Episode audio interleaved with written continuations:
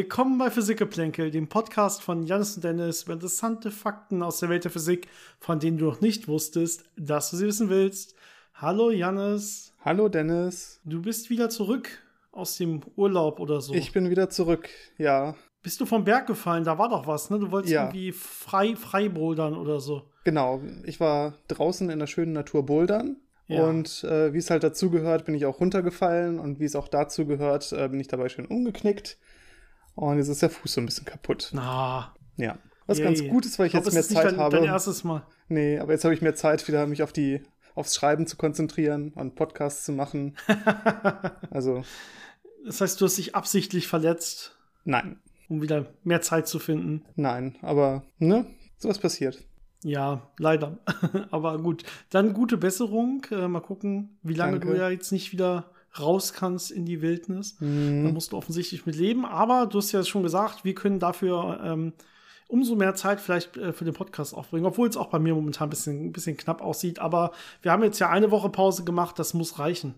Na, ich sag, ich habe gerade schon mal im Vorgespräch gesagt, wir haben jetzt beide schon verlernt, wie man das überhaupt noch mal macht. So lang ist das schon her. Ich glaube, wir haben vor zwei oder drei Wochen das letzte Mal aufgenommen. Oh Gott, Ja, stimmt. keine Ahnung, wie das noch geht. Genau, dementsprechend äh, denke ich, wir fangen so an, wie wir früher in diesem Damals. damals in diesem in, die, in diesen alten Zeiten quasi, wie wir da immer angefangen haben, nämlich einfach uns mal mit den Hörerfragen zu beschäftigen. Uns haben Mhm. nämlich natürlich in dieser Zeit relativ viele spannende Sachen erreicht. Ähm, ich glaube, wir haben es diesmal ein bisschen entschlackt, indem wir ein paar Sachen auch zum Beispiel per Mail beantwortet haben oder so. Und wir können mal gucken, ob wir bei, bei Leuten, die uns relativ viele Fragen auf einmal schicken, ob wir uns da, gerade wenn es so voll ist, ob wir uns da einfach ein paar raussuchen, die wir quasi beantworten. Und ähm, dann müsst ihr uns leider danach nochmal schreiben, falls ihr irgendwas ganz Wichtiges beantwortet haben wollt, was wir dann eben gerade mal nicht rausgesucht haben, würde ich jetzt einfach mal sagen. Ansonsten wird das teilweise ein bisschen viel. Ähm, aber wir wollen da natürlich äh, keine spannenden, guten Fragen äh, verkommen lassen. Dementsprechend schickt sie uns sonst ruhig nochmal später. Ich würde sagen, wir fangen mal an mit unseren E-Mails. Ihr könnt uns auch gerne weitere Fragen schicken, wie immer unter der E-Mail-Adresse physikgeplänkel.gmail.com. Physikgeplänkel zusammengeschrieben, geplänkel mit AE. Ja, oder ihr könnt uns natürlich auch über unsere Social Media Kanäle erreichen. Wir sind bei Facebook und Instagram. Da könnt ihr uns finden und Nachrichten senden. Und die meisten Sachen erreichen uns aber in der Tat immer noch über E-Mails. Und so hat das auch äh, die E-Mail von Holger getan. Also vielen Dank dafür. Und Janis, ich würde fast sagen, das geht an dich, denn es geht äh, über Gravitationswellendetektoren. Oh, ja. Und ich, ich fasse das mal ein bisschen zusammen. Er stellt sich die Frage, wie ist das eigentlich, wenn man das Ganze eher so dreidimensional aufbaut? Also wenn man entweder drei Arme hat, die dann alle 93 Grad zueinander haben, wie in so einem Koordinatensystem, wenn ich so ein äh, großes Laserinterferometer habe, ja, oder wenn ich äh, ja, zwei verschiedene habe, die ich aber quasi dreidimensional 90 Grad zueinander ausrichte. Äh, was äh, geht das überhaupt? Hat man da mehr Erkenntnisgewinn nachher? Macht das Sinn, das vielleicht auch für die nächste Generation sowas zu planen? Ja, ähm, Gravitationswellendetektoren. Ich kann mich dunkel daran erinnern, dass es die gibt. Sehr gut. Ja, nach so einer Woche Urlaub ist das natürlich immer wieder ein bisschen, ähm, aber das kriegen wir hin. Genau, also die, die Grundidee ist ja, dass man Abstände zwischen irgendwelchen Massen, also zwischen zum Beispiel in dem Fall Spiegeln, sehr genau misst. Und äh, damit dann sieht, wenn eine Gravitationswelle vorbeikommt, dann verändert sich dieser Abstand. Und dann weiß ich, aha, da war irgendwas, äh, was die Raumzeit gestaucht hat und gestreckt hat und das sehe ich dann. Und im Prinzip würde ja ein Arm reichen. Damit kann ich ja eine, eine Längenänderung wunderbar messen. Das Problem ist, dass da technisches Rauschen, also gerade von dem Laserlicht das Rauschen, sehr stark einkoppelt. Deswegen ist das sehr schwierig. Deswegen macht man diesen Trick, dass man so ein Michelson-Interferometer nimmt. Das heißt, man hat zwei Arme und ähm, kann dann quasi die, die Effekte von dem technischen Rauschen, was genau gleich ist in beiden Armen, rausfiltern und äh, behält dann viel sensitiver einfach nur dieses Gravitationswellensignal übrig. Ähm, bei drei Armen wird es schon wieder ein bisschen komplizierter. Ist natürlich interessant, wenn man noch eine andere Raumrichtung quasi äh, testet und dann ein bisschen mehr, ja, Richtungsabhängigkeit äh, bekommt. Das heißt, man könnte genauer gucken, aus welcher Richtung kommt diese Gravitationswelle. Man könnte auch genauer gucken, welche Polarisation hat die möglicherweise. Das heißt, es gäbe einem schon extra Informationen. Aber das Problem ist, wenn man mit drei oder mehr Armen arbeitet, dann wird die ganze Geometrie komplexer. Weil bei zwei Armen kann ich einfach so einen klassischen Strahlteiler nehmen, der das Licht in, äh, zu 50 Prozent in die eine Richtung schickt und zu 50 Prozent in die andere Richtung schickt. Bei drei Armen, da müsste ich dann äh, komplexer mit Optiken arbeiten. Da gibt's dann viele andere Probleme, die damit reinspielen können. Und auf der Erde habe ich natürlich das Problem, dass die dritte Dimension, also die vertikale, immer auch so ein bisschen ein Platzproblem hat. Denn entweder buddel ich in die Erde, was nicht unbedingt so angenehm ist, oder ich muss einen ganz hohen Turm bauen, um nach oben zu gucken. Und äh, da habe ich natürlich auch das Problem, dass da Gravitation noch ist. Das heißt, ich habe da eine Gravitationsrotverschiebung, die ich beachten muss. Das heißt, das macht das alles ein bisschen komplizierter. Deswegen bedient man sich ja diesem Trick, dass man das einfach aufteilt. Das heißt, ich habe diese zweiarmigen Michelson-Interferometer und ich verteile die einfach so auf der Welt, dass sie, wenn man jetzt im dreidimensionalen Raum guckt, dass sie schon in unterschiedlichste Richtungen zeigen, also unterschiedlich orientiert sind und im Prinzip wirklich in drei Dimensionen diese Gravitationswellen dann ähm, beobachten können und auch gut triangulieren können, also gucken können, woher kommen die. Und ja. ähm, deswegen ist es halt auch so wünschenswert, dass zum Beispiel in Australien ein Gravitationswellendetektor gebaut werden würde, weil man dann wirklich nochmal auf der Südhalbkugel auf der anderen Seite der Erde was hat, um das dann noch äh, ja, schöner untersuchen zu können. Aber es ist schon ganz praktisch, dass man ne, diesen einen Gravitationswellendetektor im Westen, im Nordwesten der USA hat, den anderen so im Süden, Südosten, dann einen in Italien, einen bei Hannover, dann in Japan, bald auch noch in Indien. Also es ist schon ganz gut verteilt und damit kriegt man dann eben schon diese Mehrdimensionalität. Sehr geil. Also man benutzt quasi die Geometrie der Erde, der Erdkugel, äh, um dann genau das zu machen, ne? um genau. in die dritte Dimension mitzugehen. Aber man steht hier einfach nicht nebeneinander auf, weil man dann ganz viele andere Probleme hat, sondern man hat die immer schön schön äh, waagerecht quasi auf der Erde platziert, letztendlich aber trotzdem irgendwie dreidimensional gegeneinander ausgerichtet. Ist doch ein schöner Kompromiss. Ja, also man, man möchte es ja einfach halten. Ja, genau. Die nächsten Fragen, und ich kann mal versuchen, ein bisschen zusammenzufassen, äh, auch wenn mir das wahrscheinlich nicht perfekt so gelingt. Äh, die drehen sich um, ich würde fast sagen, unser Lieblingsthema, Thema, beziehungsweise euer Lieblingsthema. Und Janis, du kannst es wahrscheinlich erraten, das ist natürlich das Universum. Ja, das Universum ist immer sehr beliebt. Ich hätte jetzt schwarze Löcher gedacht. Hättest du was anderes geraten? Ja, das, das. Aber es ist äh, ja fast das Gleiche. Zähle ich, zähl ich fast zusammen, genau. Aber diesmal ist es in der Tat mehr Universum und weniger schwarze Löcher, glaube ich. Ich glaube, es hängt vor allen Dingen damit zusammen, dass wir in einer der letzten Folgen äh, noch mal ein bisschen äh, näher über die Unendlichkeit des Universums geredet haben. Und äh, ich meine, das haben wir schon vorher auch mal gemacht, aber ich glaube, da hatten wir explizit noch mal eine Frage dazu, die wir beantwortet hatten, wo es noch mal darum ging, das Universum ist unendlich groß, nachdem wie wir es aktuell annehmen zumindest. Ja, wir messen eine komplett flache Raumzeit, also keine Krümmung wie bei einer Kugel oder so, dass das wieder in sich zurückkommen würde oder bei einem Torus oder sowas, sondern schön in alle Richtungen quasi unendlich weit, so weit wir das momentan beurteilen können. Es kann natürlich immer sein, dass hinter dem beobachtbaren ähm, äh, Horizont, hinter dem beobachtbaren Universum für uns quasi dann noch irgendwas ganz anderes bei ganz anderen Größenstrukturen und so weiter kommt. Das können wir nicht sagen, aber so wie es bisher aussieht, war es schon immer unendlich groß. Ähm, ist auch aktuell unendlich groß und wir haben dann nochmal erklärt mit dem Urknall, da war nicht alles unendlich klein zusammen, sondern nur alles quasi unendlich nah beieinander. Aber die Gesamtgröße war trotzdem unendlich groß. Und daraufhin haben uns, äh, haben sich, glaube ich, so ein paar Leute nochmal Gedanken gemacht und hab, wollten jetzt nochmal ein paar Sachen dazu klären. So habe ich das zumindest so ein bisschen äh, deuten können, dass uns dafür, äh, dazu auf einmal so viele Fragen erreicht haben. Und genau das, so soll es ja auch sein, ne? Zu Sachen, über die wir hier reden, dass wir da so ein bisschen mehr im Austausch mit euch auch treten können. Ja, es ist ja so ein bisschen das Grundprinzip der Wissenschaft, dass man eine Frage beantwortet und gleich dann wieder drei neue Fragen findet, die man dann beantworten kann. Und so ein bisschen geht uns das hier auch.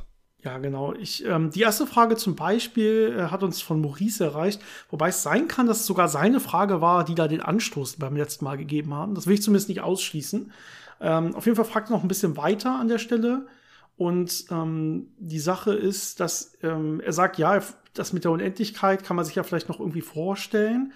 Aber wie ist denn das, dass das dann überhaupt entstanden ist? Weil irgendwie muss es ja so sein, dass es vorm Urknall gar nichts gab und dann auf einmal unendlich viel. Das heißt, es muss ja irgendwie da so eine Unendlichkeit aus dem Nichts entstanden sein das macht für ihn nicht so richtig Sinn. Also wo soll das überhaupt hergekommen sein? Es kann ja irgendwie nichts mit der Inflation zu tun haben, sagt er, denn die sagt genau dafür, dass sich das Ganze ausdehnt, aber das ist ja an der Stelle schon unendlich groß und ja, das stimmt. Ne?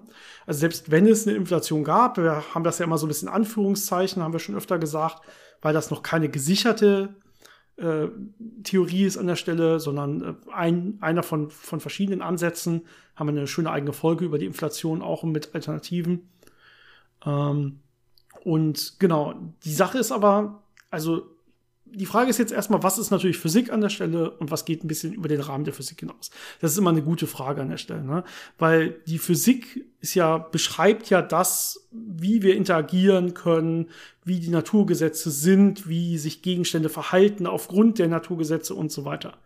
Ja, das Problem ist, die Naturgesetze und all das da drin und alles, was irgendwie passieren kann, das gibt es ja erst nach dem Urknall oder seit dem Urknall.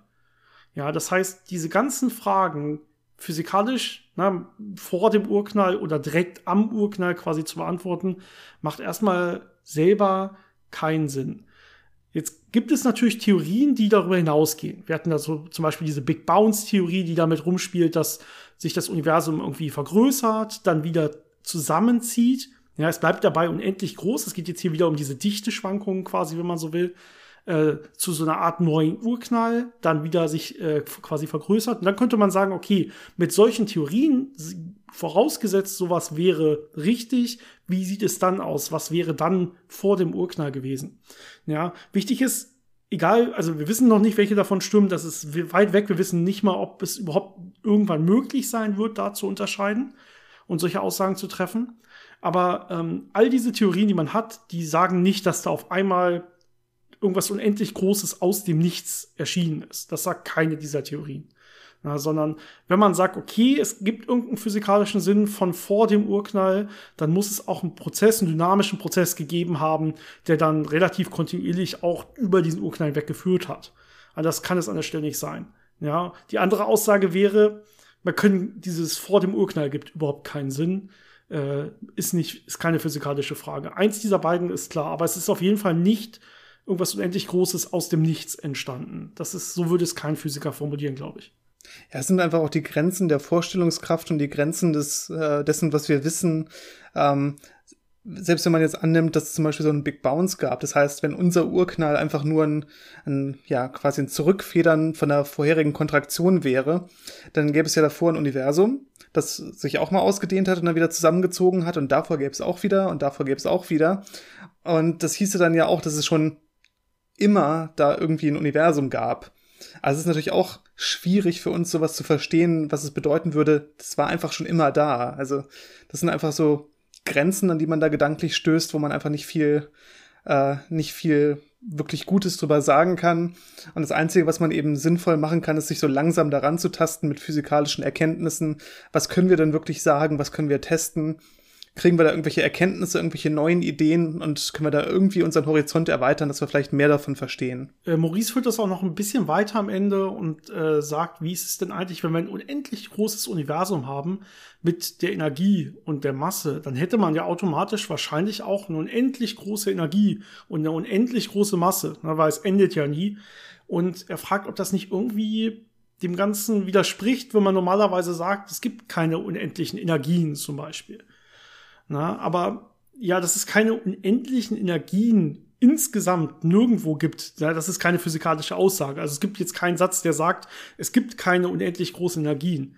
Na, das ist ja ein mehr als globales Phänomen, was hier aufgezählt wird. Also normalerweise ist ja, hat man immer lokal, da gilt ja dann auch sowas wie Energieerhaltung und da will man natürlich auch keine Unendlichkeiten, zum Beispiel Energiedichten haben und so weiter. Und alles andere wäre dann, man sagt immer unphysikalisch, das stimmt ja auch weiterhin. Ne?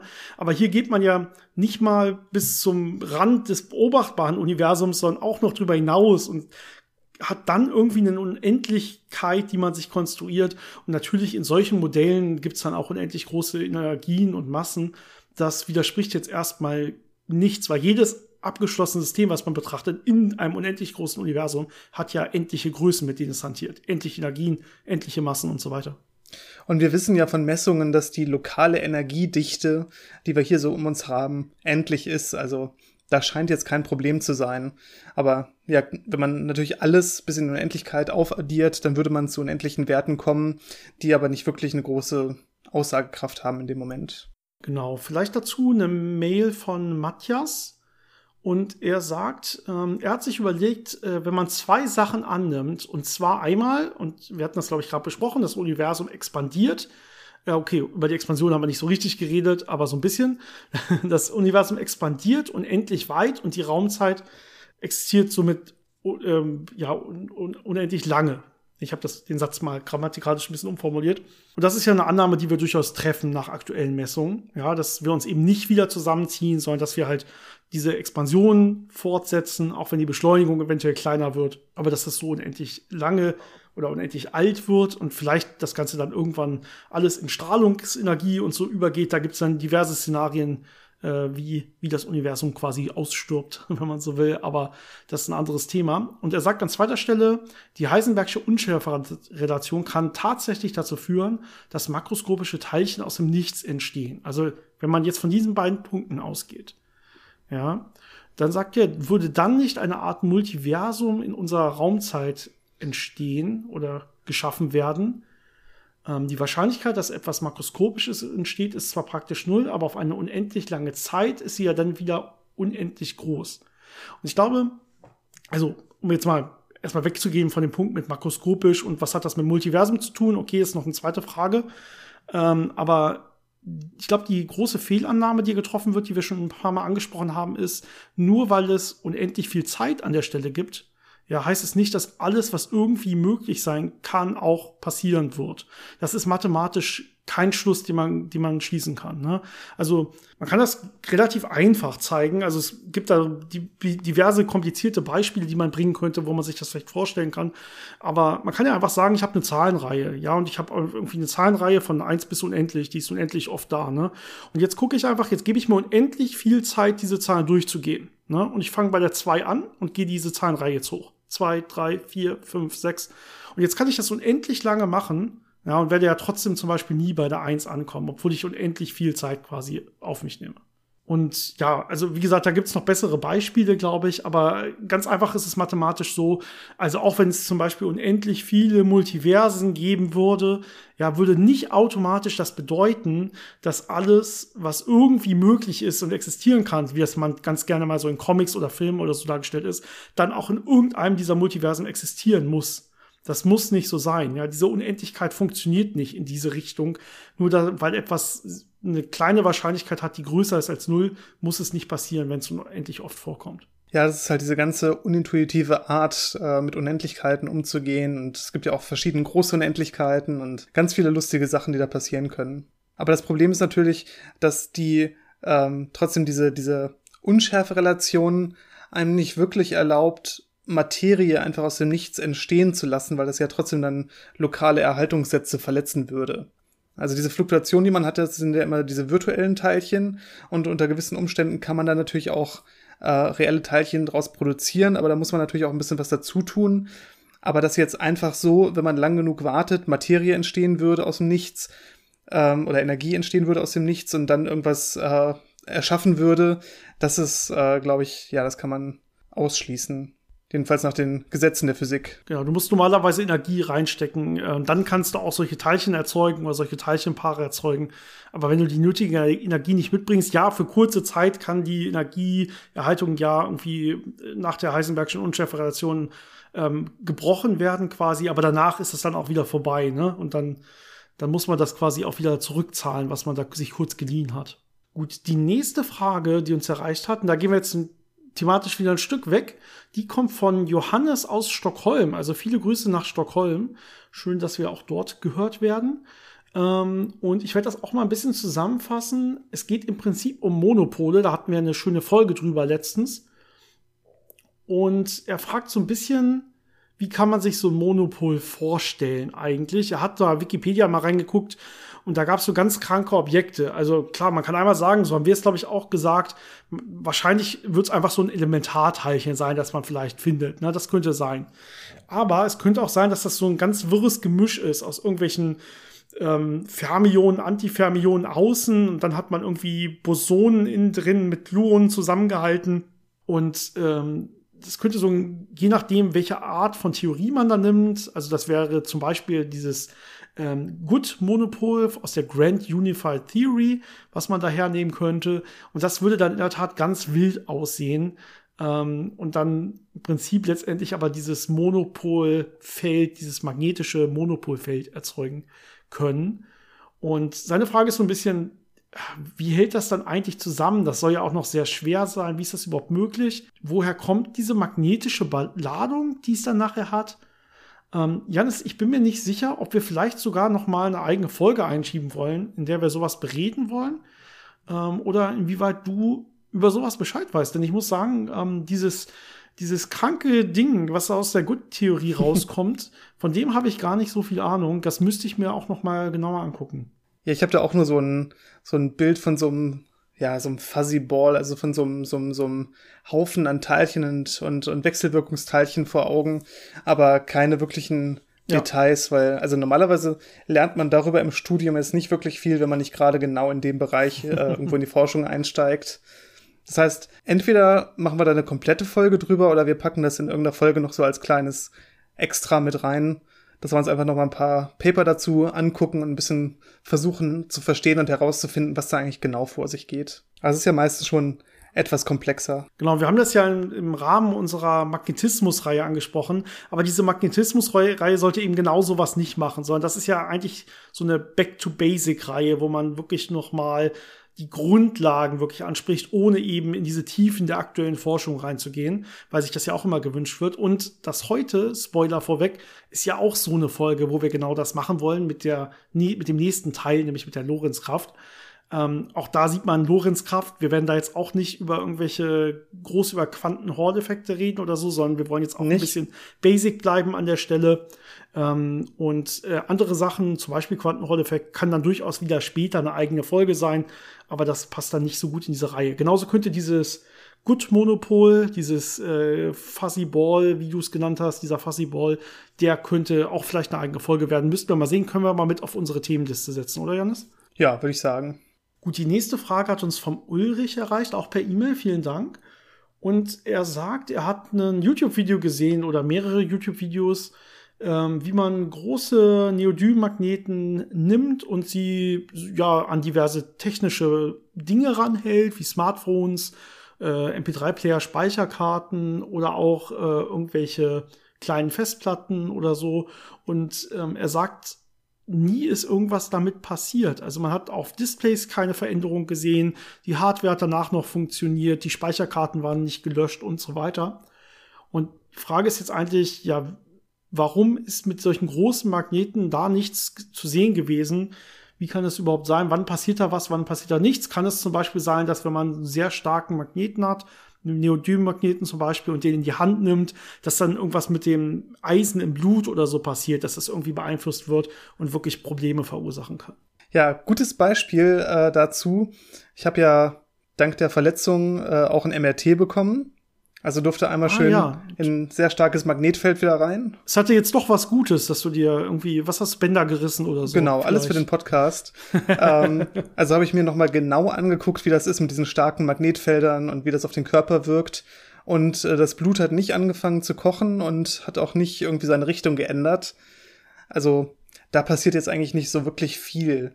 Es hat natürlich ein bisschen Effekt auf Ladungen, ein bisschen Effekt äh, kann das haben auf zum Beispiel Nervenleitungen. Das heißt, man kann da so ein bisschen was spüren, aber ähm, ja, da passiert jetzt nichts Großartiges und das sind ja auch teilweise mehrere Tesla, also schon sehr, sehr starke Magnetfelder.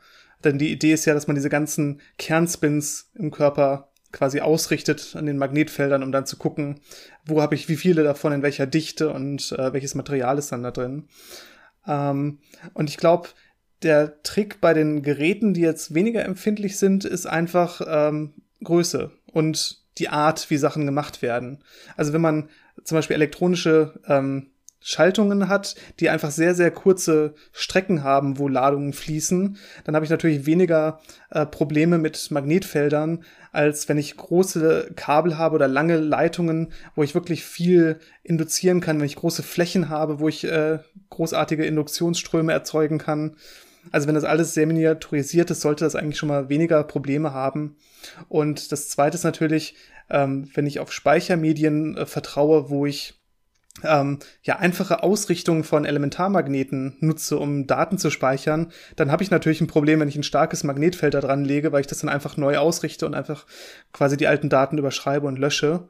Aber ähm, viele Speichermedien, äh, die jetzt in moderneren Geräten kommen, die sind ja doch ein bisschen komplexer als das. Äh, teilweise werden da Ladungen benutzt, die in irgendwelchen äh, Potenzial, ähm, ja, Potenzialwellen oder in Potenzial Mulden gehalten werden. Mhm. Und äh, da kann ich natürlich wesentlich robuster gegenüber solchen Magnetfeldern sein als äh, mit den klassischen äh, Magnetbändern, die man auch auf, äh, ja, auf Bankkarten oder so hatte. Und genauso ist es auch das äh, beim Display, wenn ich alte ähm, Kathodenstrahlröhren, also so Röhrenbildschirme hatte, da habe ich ja wirklich Elektronen, die ich auf einen fluoreszierenden Schirm schieße und die werden natürlich dann äh, durch Felder abgelenkt und wenn ich dann extra Magnetfeld dazu packe, dann werden die natürlich nochmal abgelenkt und dann wird alles verzerrt. Aber bei so einem äh, bei den moderneren Displays, die sind ja auf ganz anderen Prinzipien aufgebaut, äh, die kann man natürlich auch so bauen, dass sie dann wesentlich robuster gegenüber sowas sind. Ja, ich glaube, es ist auch immer ein bisschen Glück dabei. Ich glaube, es kann immer was passieren, aber es muss nicht. Dementsprechend. Ich kenne jetzt ja das genaue Video auch nicht, was du gesehen hast an der Stelle, sonst könnte man sich das vielleicht noch mal genauer bei den einzelnen Teilen angucken die da verwendet werden. Also ich würde trotzdem immer vorsichtig sein, gerade wenn es um Flash-Speicher oder so geht. Keine Ahnung, kann bestimmt irgendwas passieren, aber äh, heutzutage hast du ja gesagt, muss nicht mehr. Man kann da auch Glück haben. Aber apropos Potenzialmulden, ich versuche hier mal einen guten Übergang zu schaffen. Denn der Ulrich hat uns geschrieben und der hat unsere Folge über das schöne neue Weltraumteleskop gehört. Vielleicht können wir da auch mal eine Update-Folge zu machen. Die ersten Bilder kamen ja rein und so weiter. Ähm, aber da haben wir gesagt, das wird ja um den Lagrange-Punkt, ich glaube L2 war es an der Stelle geschickt, ne, und so einen kleinen Orbit herumgehalten. Und die Frage, wie kann es überhaupt sein, dass es im Umlaufbahn um diesen Lagrange-Punkt sein kann, wenn da selber keine Masse ist? Ich glaube, wir haben über diese Frage schon mal geredet, aber wir werden ja immer nicht müde, solche Kleinigkeiten auch hier und da noch mal neu zu besprechen. Nicht jeder hört immer unsere Fragen. Das verstehen wir auch voll. Ähm, an der Stelle, ich habe es gerade schon angedeutet, ne, Potenzialmulde. Also man muss sich hier an der Stelle nicht nur sagen, okay, Massen ziehen sich ja an und deswegen kann ich um den Orbit um daran eine Masse sein, sondern man muss hier einfach mal sich quasi das Gravitationspotenzial, das Gravitationsfeld vorstellen. Und ein Lagrange-Punkt zeichnet sich dadurch aus, dass ähm, im Prinzip das Gravitationsfeld an der Stelle, man kann sich das vielleicht so vorstellen, wie so eine kleine Mulde ist, so eine kleine Mulde hat. Es kann durchaus sein, dass es nicht eine Mulde nach unten ist, sondern dass es ein Extrempunkt in die andere Richtung ist oder ein Sattelpunkt. Ja, dann würde es ähm, in der Tat so sein, dass es quasi keinen stabilen Umlauf um diesen Punkt gibt. Aber ähm, man kann ja immer ab und zu mal wieder so ein bisschen Antrieb zünden und das Ganze mal wieder so auf dem Umlauf quasi halten. Aber es ist schon so, wenn man sich so ein Potenzial vorstellt, das ist quasi so eine Parabel, ähm, nur dreidimensional, also so eine gedrehte Parabel, ähm, dass man sich dann um so einen Umlaufpunkt, äh, dass man sich dann um so einen Lagrange-Punkt quasi bewegen kann, auch wenn da gar keine Masse sitzt. Das verhält sich quasi so, als wäre da eine Masse, wenn man nur das reine Gravitationspotenzial sich anguckt. Ja, man muss sich die Sachen einfach so zusammenbasteln, dass es dann so wirkt, als wäre da eine Masse und dann hat das den gleichen Effekt. genau. Ähm, jetzt äh, kam hier noch äh, eine ganz besondere E-Mail, muss ich sagen. Auf jeden Fall vielen Dank dafür. Ich, da steckt auf jeden Fall viel Arbeit drin. Janis, ich würde nur sagen, da können wir gerade nicht so viel von beantworten, weil es echt viel ist. Und zwar hat uns eine E-Mail erreicht von Karl dem Kiffer. er nennt sich selber offensichtlich Karl der Kiffer. Und Karl der Kiffer hat uns, glaube ich, Größenordnung 15 bis 20 Fragen geschickt, die alle ja verschieden sind und so weiter und relativ tiefgreifend teilweise. Und ich würde sagen, Janis, entweder wir behalten uns immer mal so ein, zwei in der Hinterhand. Ähm, teilweise haben wir die allerdings auch schon beantwortet. Mhm. Also es sind keine neuen Fragen äh, an der Stelle, glaube ich. Ansonsten, Karl, würde ich dich bitten, such dir einfach mal selber ein, zwei aus, die dich wirklich interessieren. Schreib uns die noch mal. Ähm, das ist jetzt einfach eine so große Liste, dass ich da ein bisschen überfordert bin, auch überhaupt irgendwas auszuwählen, weil ich gar nicht genau weiß, was dich da jetzt wirklich interessiert. Also ich würde sagen, bei, bei so einer Mail einfach noch mal das Ganze ein bisschen reduzieren. Damit können wir da nichts umge nicht umgehen. Ne? Wir können nicht zwei Folgen darüber machen, äh, dass uns irgendjemand irgendwie eine private E-Mail schreibt, quasi mit, mit einem Haufen von Fragen. Das, das ist dann auch für uns ein bisschen an der Stelle zu viel. Ich gehe aber dann noch mal in unser Instagram rein, in unser Instagram-Postfach und da habe ich eine spannende Sache. Jonas, wir hatten noch mal am Anfang ähm, so einen Trend, da haben wir eine Sache besonders gerne gemacht. nämlich äh, Folgen über Verschwörungstheorien. Ja, Oh wir ja. haben ja eine Folge über Flacherdler und über das Plasmaversum und ich glaube noch so eine mit diversen kleineren Verschwörungstheorien. Also wir haben mindestens drei Folgen über Verschwörungstheorien gemacht, die auch immer sehr gut ankamen. Und dazu habe ich jetzt hier eine Nachricht bekommen von Lari, eventuell. Bei Instagram kann man das immer nicht ganz genau sagen. Und da die Frage, hey Leute, ich habe eine Frage, es gibt ein paar Leute, die der Meinung sind, dass unsere Sonne eiskalt ist und nicht brennen kann, weil ja im Weltraum kein Sauerstoff ist. Sie soll, sie soll auch kalt sein und weder Wärme noch Licht ins Weltall abgeben können, weil das Universum kalt und dunkel ist. Könnt ihr das erklären? Ich glaube, wir müssen jetzt nicht ernsthaft physikalisch darauf antworten, weil ich glaube, jeder unserer Hörer weiß, dass das alles Unsinn ist. Ähm, aber ich wollte dich an der Stelle daran erinnern, Janis, wollen wir nicht uns irgendein Thema mal wieder vornehmen in der Richtung? Ich will mal wieder eine neue Verschwörungstheorie-Folge, wo wir dann auch mal im Detail auf sowas eingehen, aufnehmen. Da hätte ich mal Bock drauf. Ja, das müssen wir auf jeden Fall mal wieder machen. Ähm, aber das ist so dieses typische ähm, Erkenntnisse oder Erfahrungen, die man so aus seinem Alltag hat, die dann auf irgendwelche ja, komplexeren physikalischen Prozesse zu übertragen, wo es dann einfach nicht passt. Und dann kommt man natürlich zu solchen äh, zu solchen Ideen, wenn man sagt, ich kenne Feuer immer so, dass es Sauerstoff braucht. Ich sehe da was, was Feuer oder was heiß sein soll, wie Feuer. Also müsste es ja Sauerstoff brauchen. Das sind diese, diese einfachen Verallgemeinerungen, die dann zu solchen Missverständnissen führen, wenn das jetzt nicht äh, einfach komplett äh, aufgrund von irgendwelchen Verschwörungen quasi propagiert wird. Aber wo kommt die Vorstellung her, dass, man- her, dass man Wärme und Licht nicht ins Kalte abgeben kann? Ich kann doch auch äh, meinen Kühlschrank beleuchten, oder? Das klappt doch. Ja, Ich aber bin mir wenn ziemlich sicher, dass funktioniert. Aber ich glaube, da kommt dann die Idee dazu, dass, äh, weil es ja auch dunkel ist im Universum und wenn du schon mal in einem kalten, dunklen Raum warst, da ist keine Wärme und kein Licht. Also ich glaube, das, das ist einfach so vom Gefühl her schließt sich das für manche Leute dann aus. Und Aber ich kann ja Licht anmachen, dann habe ich ja Licht in diesen dunklen Raum gebracht, genauso wie es die Sonne tun würde. ja, man, man darf dabei natürlich nicht so weit denken, sonst, äh, sonst geht das kaputt. Ah, Entschuldigung, mein Fehler. Ja, Ja. typischer Okay, Fehler. auf jeden Fall vielen Dank dafür. Genau. Wir haben, glaube ich, jetzt so ein bisschen lustig drüber geredet. Ich glaube, viel mehr kann man das an der Stelle nicht tun. Ich glaube, das ist relativ offensichtlich. Die Sonne kann das alles, was, was da fälschlicher, was, was ihr da abgesprochen wird, quasi. Gut, ich würde sagen, dann haben wir noch eine letzte Frage für heute und dann starten wir auch schon in unsere nächste Magnetismus-Folge. Und zwar die letzte Frage hat uns von Benny über Instagram erreicht. Ähm, und er schreibt, man kann ja eigentlich nichts wirklich berühren. Alles, was man spürt, äh, wenn man etwas anfasst, sind ja diese abstoßenden Elektronen, die abstoßende Kraft der Elektronen. Äh, seine Frage dazu ist dann, wie kann es sowas wie Reibung überhaupt geben? Ist das genau dieselbe Art von Wechselwirkung, also diese abstoßende Kraft der Elektronen, oder ist das was komplett anderes? Die einfache Antwort ist ja. Genau, das ist Reibung. Es ist ja nicht nur abstoßend, Genau dasselbe, ja. sondern es gibt ja auch anziehende Teile davon, je nachdem, wie das alles äh, gerade zusammenpasst. Aber ja, es ist schon richtig, dass die Materie selber, je nachdem, was man jetzt als Materie äh, bezeichnen würde, wenn man sagt, die Atomkerne sind die Materie, dann würden die sich jetzt eigentlich nicht berühren, also nicht zusammenstoßen, wenn man irgendwie mit der Hand irgendwo drauf geht. Aber so die, ja, die Hülle aus, aus Elektronen, aus Ladung, die ja so drum ist, die würde natürlich mit den Elektronen von der Materie, die man anfasst, äh, wechselwirken und das äh, überträgt dann eben die Kräfte und gibt einem dieses Gefühl, dass man das anfasst, aber die, die Atomkerne selber, wenn man das jetzt als so typische Materie bezeichnen würde, also als, als diese, diese einfache Idee von Materie, dann würde da natürlich nichts passieren. Ja, genau genommen, wenn man das noch weiter runterbricht, besteht ja irgendwie alles aus Elementarteilchen und die haben ja sogar gar keine Ausdehnung. Ja? Das heißt, die könnten sich ja dann gar nicht berühren, zumindest nach aktuellen Theorien. Ähm, das heißt, alles, was man in der Tat irgendwie jemals spüren kann und was einen voneinander abhält und so weiter, sind ja immer Kräfte. Und bei Reibung ist es in der Tat so, man muss sich das vorstellen, dass man einfach quasi kleine Unebenheiten hat in Oberflächen zum Beispiel. Ja, und wenn ich jetzt einfach Unebenheiten in Oberflächen habe, dann muss ich quasi so einen Berg an einem Berg auch mal vorbeibringen, wenn ich das Ganze so aneinander vorbeiziehe. Und das ist dann eben, wo diese Reibung ins Spiel kommt. Natürlich auf so mikroskopischen Ebenen, dass man das eigentlich nicht sieht. Selbst bei den glattesten Oberflächen gibt es diese kleinen Berge und so weiter normalerweise, ähm, wenn man genau hingucken würde. Und das ist das, was dann nachher diese Reibung ausmacht. Ähm, aber letztendlich genau das. Ne? Also Reibung ist einfach dasselbe, wie wenn wir irgendwas anfassen. Die Oberflächen fassen sich dann quasi in Anführungszeichen an durch diese elektromagnetischen Kräfte äh, und kommen dann zum Beispiel mal nicht schön aneinander vorbei, weil da irgendwie so Zahnräder aufeinander greifen oder so ein Berg an einem Berg vorbei will und so weiter.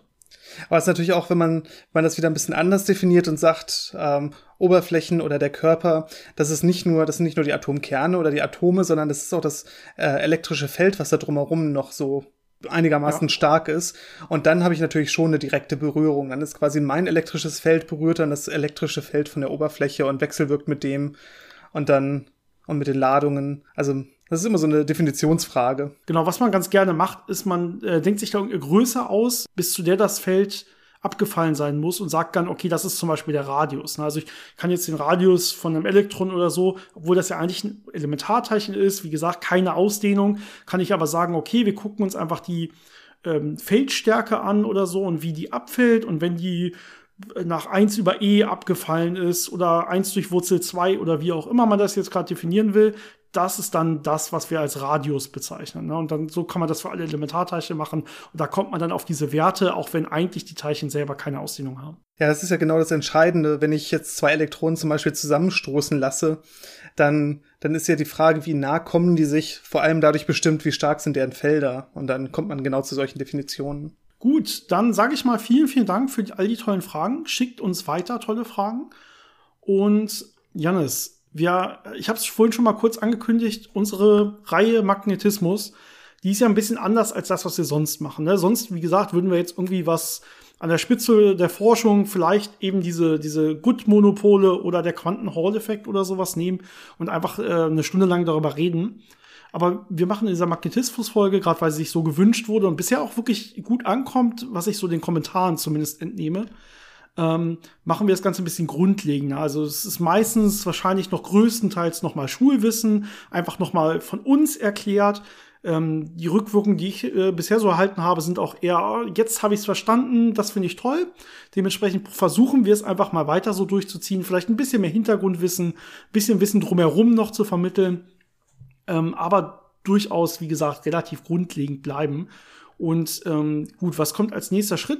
Äh, in der Reihe von Magnetismus hatten wir uns jetzt gedacht, müsste ja irgendwann auch mal die Lorenzkraft rankommen. Hat ja jeder auch schon mal irgendwie in der Schule was von gehört. Ähm, die meisten denken wahrscheinlich an irgendwelche Handkombinationen, ja, entweder irgendwie linke Hand oder rechte Hand und ich baue da irgendwelche Dreiecke auf oder so oder Koordinatensysteme und dann weiß ich irgendwie, in welche Richtung irgendwelche Teilchen abgelenkt werden. Und vielleicht können wir mal ein bisschen näher darauf eingehen, wo das Ganze herkommt und was das eigentlich so ein bisschen ist.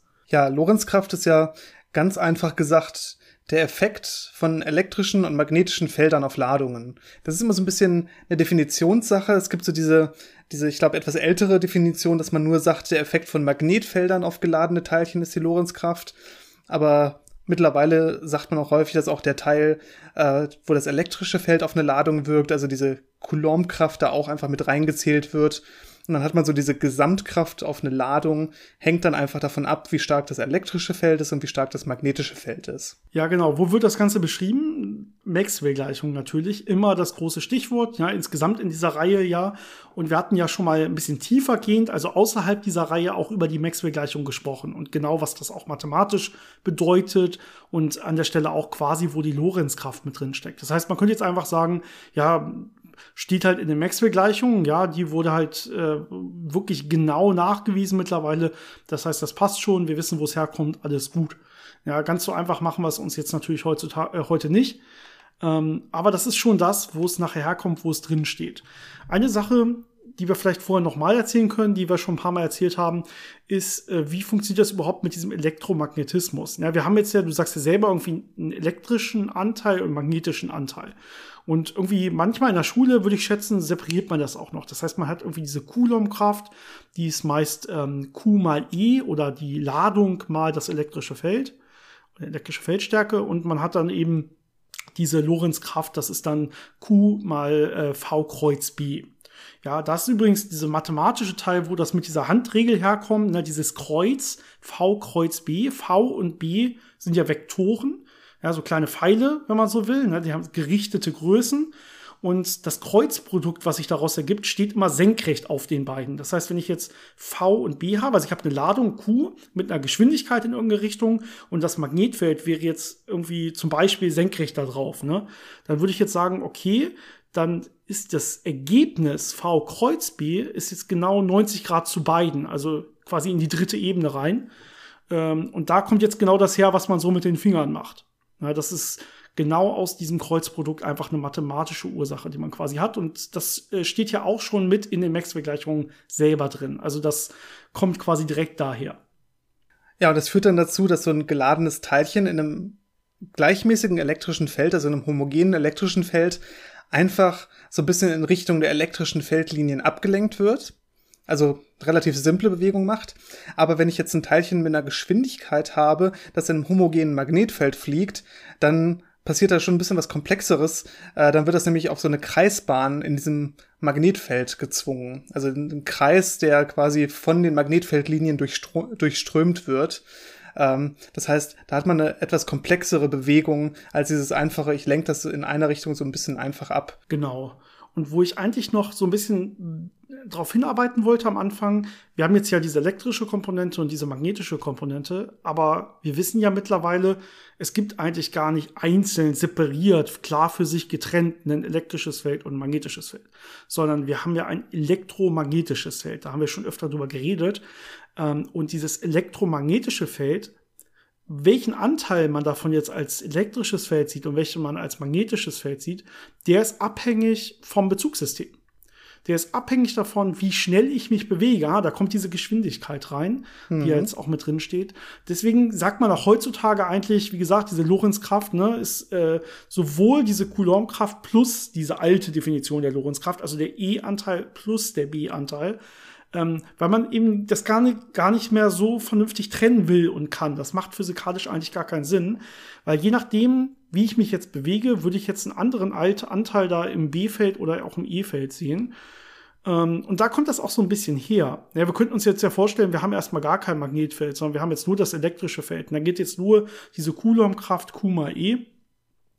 Und jetzt würde ich mich aber anfangen zu bewegen. Also jetzt kommt eine Geschwindigkeit dazu was müsste ich jetzt machen? Jetzt müsste ich ja, also man könnte wieder irgendwie die Max-Vergleichung hernehmen oder so, ne? Aber was ich jetzt machen müsste, ist quasi eine Lorentz-Transformation machen. So macht man das in der speziellen Relativitätstheorie. Ähm, macht man eine Lorentz-Transformation von einem Bezugssystem, was in dem Fall ruhen würde, zu einem, was sich mit einer Geschwindigkeit v bewegen würde. Ja, und was jetzt dazukommen würde, wäre zum Beispiel, je nachdem, wie ich mich genau bewege, äh, bewegen würde, wäre jetzt ein magnetischer Anteil, den ich auf einmal sehe, obwohl ich eigentlich vorher nur den elektrischen Anteil habe. Ja, und das heißt, da sieht man schon irgendwie, je nachdem, wie ich mich bewege, würde das jetzt komplizierter werden, deutlich komplizierter werden, weil das leider kein so lineares Ding ist, sondern mit den Wechselgleichungen, da stecken ja diese Rotationen mit drin. Johannes, du hast diese Kreisbewegung jetzt angesprochen, die mhm. hier hinzukommt. Das heißt, wenn ich mich jetzt bewege, erfahre ich offensichtlich durch diese Feldlinien, die ich dann sehe durch die Bewegung, so eine Ablenkung auf eine, ja, erstmal in eine Richtung. Ja, und jetzt ist es natürlich so, wenn ich sage, okay, mein Magnetfeld ist komplett homogen überall letztendlich, habe vielleicht sogar ein äußeres homogenes Magnetfeld an der Stelle. Ähm, und dann würde ich mich auf so eine schöne Kreisbahn bewegen. Ne? Wenn das Magnetfeld diese Kreisfläche komplett durchsetzt, dann hätte ich wirklich so eine perfekte Kreisbahn, weil halt die Kraft immer gleich groß ist und immer quasi auf denselben Mittelpunkt zeigt. Ja, und dann habe ich dasselbe, wie ich das auch habe, wenn ich zum Beispiel auf einem Orbit um einen Planeten rum bin oder so. Da ist es dann halt die Gravitationskraft. Hier wäre es eben diese Coulombkraft, die halt immer auf den Mittelpunkt zeigt und sich mitbewegt quasi. Ja, schon ganz lustig, dass dann quasi die Herkunft dieser Lorenz-Kraft eigentlich die Lorenz-Transformation ist. Also da sieht man Richtig. schon, dass er relativ viel damit zu tun hatte. Ja, und das ist, ist natürlich genau das, was du gesagt hast, diese Transformation, da mache ich ja aus einer aus einer Ruhe zum Beispiel eine Bewegung, also ich kriege da eine Geschwindigkeit rein, V, und ich mache aus dem elektrischen Feld auch noch magnetisches Feld mit, dann äh, kann man sich schon vorstellen, dass das dann irgendwie funktioniert, dass dann am Ende diese Formel rauskommt. Man kann das natürlich auch von einer ganz anderen Seite aufziehen und das sehr mathematisch herleiten äh, aus dieser aus diesem elektromagnetischen Feldstärke-Tensor. Und je nachdem, in welchem Bezugssystem man sich das dann anguckt, kriegt man dann eben eine Kraft raus. Äh, und wenn man das dann lokal aufteilt in Magnetfeld und elektrisches Feld äh, und in die Anteile, kriegt man eben genau diese einfache Formel. Aber da wollen wir jetzt nicht ganz so im Detail drauf eingehen, weil das nicht sehr anschaulich ist. Genau, aber du sagst schon einfache Formel. Das ist nämlich aus dem, was man da dann herleitet, im Prinzip die ein, einfachst mögliche Kraftformel, die man sich vorstellen kann. Ne? Es ist dann schon so, also man, das sieht im Prinzip so aus wie so eine kovariante Ableitung, so nennt man das dann. Und was bei rauskommt, ist ja wirklich der einfachste Teil Q mal V Kreuz B. Ja, jede Größe, die jetzt vorkommen muss, kommt genau einmal vor und ist jetzt hier bis auf dieses Kreuz, ja, ist es ja auch noch linear. Und dieses Kreuz, das kann man sich, wenn man sich jetzt das noch nie gehört hat vorher, könnt ihr euch das jetzt auch einfach mal als Mal vorstellen. Ne? Q mal V mal B. Ähm, das gilt sogar manchmal. Das gilt nicht immer. Es hängt jetzt ein bisschen von dem Winkel zwischen V und B ab, ne? aber manchmal ist das auch einfach V mal B an der Stelle. Genau, bei gut gewählten Winkeln passt das dann schon. Ja, und wenn man den Betrag am Ende betrachtet, ne, das ist noch wichtig. Aber ja. Details. Ja, und das ist jetzt eine sehr, sehr fundamentale Sache, was wir jetzt erzählt haben. Das heißt, wir haben wirklich mit diesen grundlegenden Maxwell-Gleichungen angefangen, die Elektromagnetismus allgemein beschreiben, äh, Lorentz-Transformation auch sehr fundamental. Und dann kriegt man diese Kraft daraus. Aber diese Kraft, die taucht natürlich jetzt überall auf, weil das ganze Universum enthält Ladungen, ganz viel Bewegung. Das heißt, es gibt extrem viele Phänomene, wo jetzt diese Lorenzkraft der Hauptakteur ist und Ladungen auf irgendwelche äh, komischen Bahnen zwingt, irgendwie ja beschleunigt, äh, zum Abstrahlen zwingt. Und äh, ich glaube, wir können jetzt so ein paar Beispiele mal erwähnen, wo Lorenzkraft wirklich eine fundamentale Rolle spielt. Und da sieht man, mhm. wie, ja, wie weit auseinander diese Beispiele sein können. Zum Beispiel, äh, wenn man so ein bisschen in den Kosmos rausschaut, da habe ich ja beschleunigte Ladungen, beschleunigte Partikel, zum Beispiel vom Sonnenwind oder äh, um Neutronensterne herum. Und da habe ich natürlich auch starke Magnetfelder. Beim Neutronenstern habe ich extrem starke Magnetfelder. Äh, wenn so ein Sonnenwind auf die Erde trifft, habe ich das relativ schwache, aber trotzdem vorhandene Erdmagnetfeld. Und in beiden Fällen werden natürlich diese Teilchen jetzt durch diese Magnetfelder abgelenkt. Das heißt, die fangen dann an, um die Magnetfeldlinien rumzukreisen und sich in bestimmten Richtungen zu bewegen. Beim Erdmagnetfeld hat es den Effekt, dass uns diese Sonnenwinde und diese Teilchen nicht direkt treffen, sondern dass es so ein bisschen um uns herum äh, geleitet wird. Dann hat man schöne Polarlichter, wenn es sehr stark ist, aber auf der Erde selber wird man davon jetzt nicht so groß getroffen, was dem Leben ganz gut zugute kommt. Bei manchen Neutronensternen ist das natürlich dann anders. Da habe ich extrem starke Magnetfelder. Das heißt, diese äh, geladenen Teilchen werden extrem stark beschleunigt ähm, was dann dazu führt, dass sie natürlich abstrahlen. Wir wissen ja, bewegte Ladung strahlt ab. Und dann kriegt man also so einen sehr schön fokussierten Strahl an elektromagnetischer Strahlung, der dann frei wird. Und äh, bei Neutronensternen, die sich dann auch noch drehen, äh, sieht man das dann als Pulsar. Ja, du hast ja gerade selber gesagt, die Gebiete sind komplett unterschiedlich. Ich gehe einfach mal ein bisschen weiter wieder zurück in den Alltag.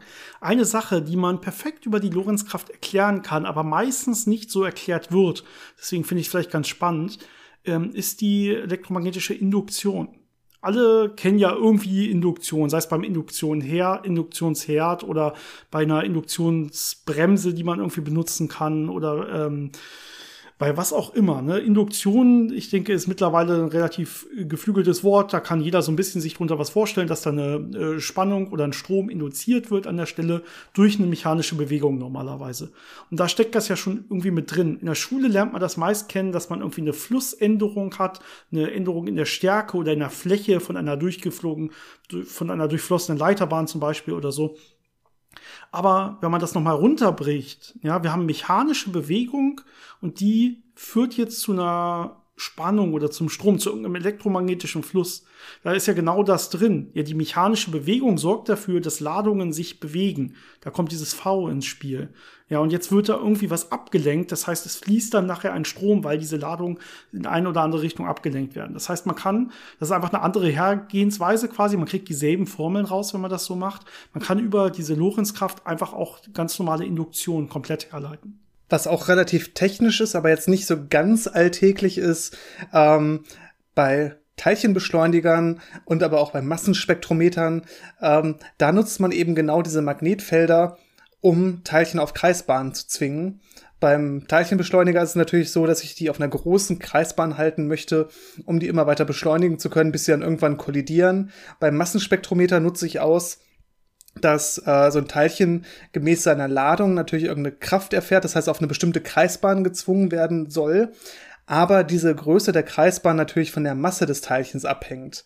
Und damit kann ich dann sehr fein unterscheiden, wie groß ist das Verhältnis von der Ladung von dem Teilchen zu der Masse von dem Teilchen.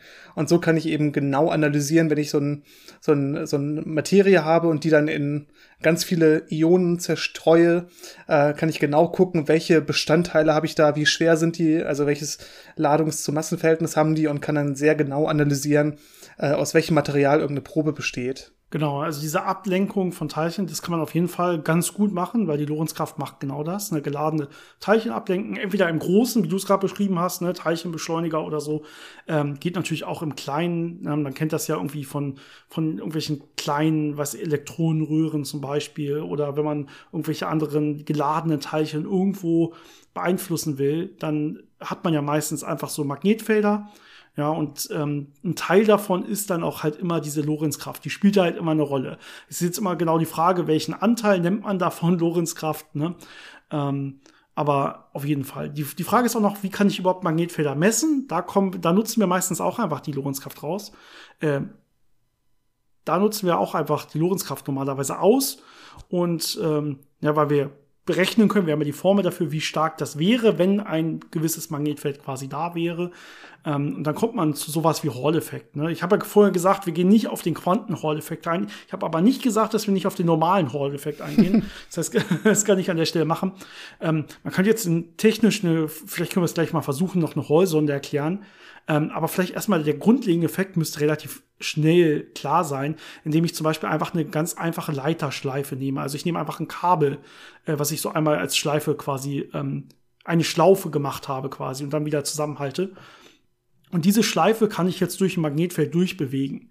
Und jetzt kommen wir noch mal, jetzt kann man sich das zum Beispiel auch mit Induktion vorstellen oder eben mit Lorenzkraft. Ja, dadurch, dass ich jetzt diese Leiterschleife in diesem Magnetfeld bewege, wird halt jetzt quasi ein Stromfluss induziert, eine Ladungsverschiebung durch die Lorenzkraft innerhalb dieser Leiterschleife, weil ich eine Bewegung, eine Geschwindigkeit reingebe. Ähm, und dadurch, dass ich jetzt quasi diese Hallsonde habe und in so einem Magnetfeld bewege, kann die mir letztendlich dann auch sagen, wie stark ist eigentlich dieses Magnetfeld. Ja, und vielleicht der kurze Spoiler vorweg. Bei einem Quanten-Hall-Effekt hat man auch wieder ein Magnetfeld intern in einem Material. Da werden auch äh, Elektronen auf Kreisbahnen gezogen. also es ist immer das Gleiche, aber da natürlich noch ein bisschen interessanter und mit ein bisschen, ja, anderen Hintergründen noch. Aber ich glaube, das wäre auch eine gute, äh, interessante eigene Folge, äh, die wir noch irgendwann machen können. Ja, die anderen klassischen Beispiele von Induktion und äh, Lorenzkraft sind natürlich zum Beispiel Elektromotoren und Generatoren. Also im Prinzip ja. alles aus der modernen Welt, äh, was, was irgendwie Strom benutzt, äh, nutzt die Lorenzkraft. Und äh, auch so Lautsprecher, äh, wo ich ja auch in den meisten Fällen einen Magneten habe, auf den ich irgendwie eine Kraft ausübe durch äh, ja, Spannungen, die ich in einer Leiterschleife anlege. Also sind auch diese klassischen Anwendungen von der Lorenzkraft. Vielleicht zum Abschluss noch so ein etwas äh, umständlicher Weg, wie die Lorenzkraft mir persönlich in meiner Arbeit geholfen hat. Oh ja, das klingt spannend. Weil ich meine, mein Experiment selber hat jetzt nicht wirklich Okay, es gibt natürlich auch Aktuatoren in meinem Experiment, die die Lorenzkraft benutzen, aber so die, die Optiken selber, da ist jetzt nicht viel Lorenzkraft vorhanden. Das ist ja einfach nur Licht, was mit Spiegelschichten wechselwirkt. Aber diese Spiegelschichten kommen ja auch irgendwo her. Äh, und zwar werden die in einem Verfahren ähm, auf so ein Substrat aufgesputtert, aufge, ja, aufbeschichtet, äh, was sich ähm, IBS nennt, Ion Beam Sputtering. Und was man da macht, ist, man nimmt einen Ionenstrahl und diese Ionen werden in einem elektrischen Feld beschleunigt auf ein Material und dieses Material wird dann ähm, ja quasi ein bisschen zerstört und wird dann herausgestreut und landet dann auf dem Spiegelsubstrat. Und wenn man das vorsichtig macht, kann man wunderschön Schichten wachsen. An der Stelle sieht man natürlich, dass man da ein elektrisches Feld benutzt, um Ionen zu beschleunigen. Das ist ja der eine Teil von der Lorenzkraft. Aber man benutzt auch den anderen Teil der Lorenzkraft, nämlich das Magnetfeld.